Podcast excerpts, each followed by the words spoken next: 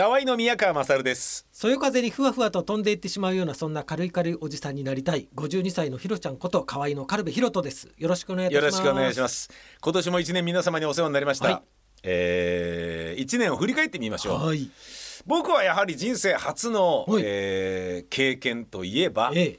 東北のお、えー仙台岩手の方まで、ええ。バイクで一人で行くというどロングロングツーリングを自分で、はい。ええ。ー決行してはい。実現させたっていうことが一番嬉しかったですね。ああ素晴らしい。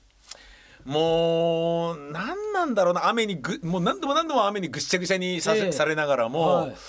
えーやっぱ遠くまえでえ自分で漕いで行ってるっていう感じがあるから、はい。車で行ったのよりもなんかなんだろうな身近に感じるんですよね。通り過ぎる街街が、ええはいこれでを経験してから、はい。えーもうバイクでどこでも行けるぞっていう気持ちにもなりましたし、はい。でその後あまりにも高速乗るのが気持ちよくなったので、ええ。もう街に例えばこの大塚のスタジオにバイクで来ようっていうのは、はい。あの昼間とかあんまなくなりましたもんね。信号で捕まりすぎて嫌だって面倒くせえっていう、なるほどね、ええもう止まるのがや嫌だっていう感じになりました。あカルちゃんはどうですか？あ僕はそんなことはないんですけどあじゃなくて、ええ。今年を振り返るっていう今年を振り返るとどう今年はですねいろいろあのー振り返り人生の振り返りですがね、はあ。あのまああの春にね母親の実家の方ですね、うん。あの会津若松に行ったのがありまして、うん。それからあの夏から秋にかけてあの同窓会ラッシュと OB 会ラッシュみたいなのありまして、はあはあはい、高校の同窓会とうん。OB 会とあと小中学校のうん。同窓会っていうのがとっても久しぶりにバンバンバンと立て続けにありまして、はい、みんなあの懐かしい顔ぶれにちょっと今年はねいっぱい会えまして、うん。なかなか楽しかったですね。なるほど、はい、僕もあの演劇とかをずーっとやっているから、ええ。あのがっついてる人生なんですよね。20代30代40代ってこう、はい。頑張んなきゃいけないっていう、はい、つまりなんかうーん。まあ会社員の人がええ。週休2日をちゃんと満喫して、ええ。ー働くっていうような感じよりは、はい。もう空いてる時間全部頑張るっていうようなことを強いられる、ええ。尻に火がつき続けているような、はい。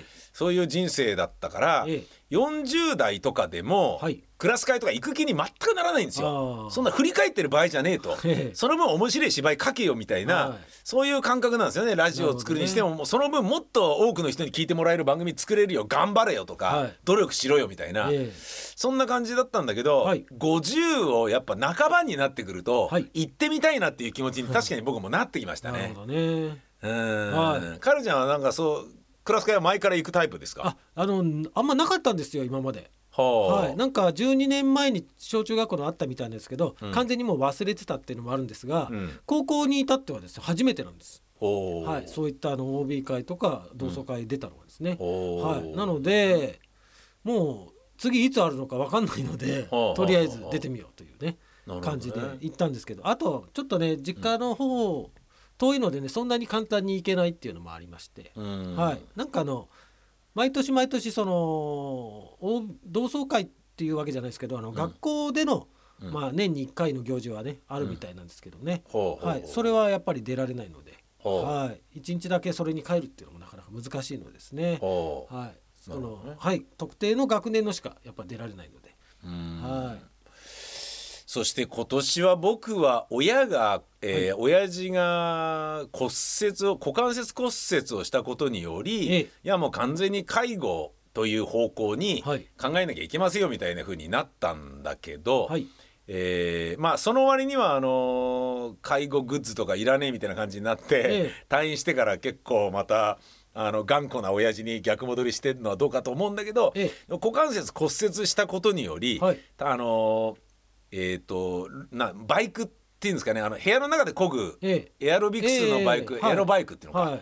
あれ親父は持ってたんですけど、ええ。それ乗ったらまた骨折するから、ええ。乗っちゃダメだってことになったんだけど、はい。外歩くよりこれの方がいいからそれやるって言い出して、はい。じゃあ危ないからですね取り上げたんですね。はい、で取り上げたことによってそれが我が家に来たので、ええ。一緒に住んでないんですよ親とね。はい、なのでそれにより高血圧を下げるためのエアロバイク僕が入手できたっていうことがちょっとなるほど。あの棚ぼた的にえ嬉しいなっていうのはちょっとあるんですよ。え。なるほどね。あって何しろ、はい。えーワウワウオンデマンドに、ええ。ー助けられて、はい。そのバイクのところに iPad を並べ置いて、えで45分間、はい。あの海外ドラマを見て、ええ。45分間漕いで風呂入るっていうこれが日課になってきて、ええ。なかなかいい感じですよ。なるほどね。にヘルシーな感じになってます。うん。